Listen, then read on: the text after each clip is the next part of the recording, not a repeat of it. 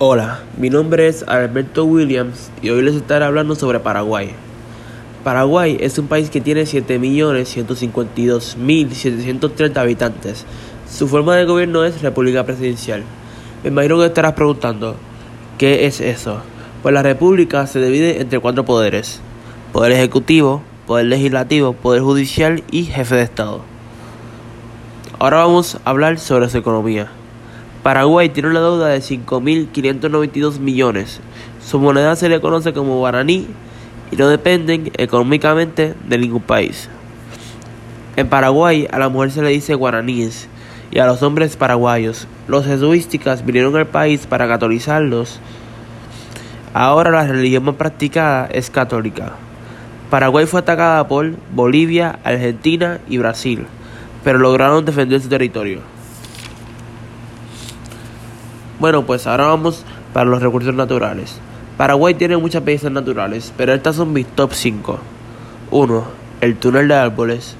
2. Salto de cristal. 3. Las cavernas de Bayemi. 4. Lago Ojo del Mar. Y 5. Las cunas de San Cosme.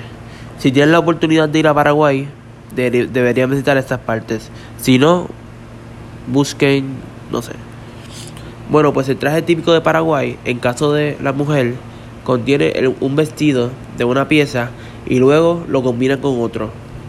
En caso del hombre tiene un pantalón oscuro que normalmente es negro, después se colocan una faja.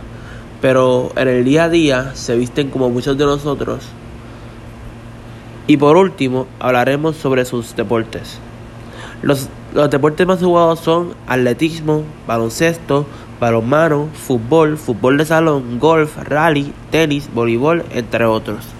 Paraguay ha participado en las Olimpiadas, pero nunca ha ganado una medalla.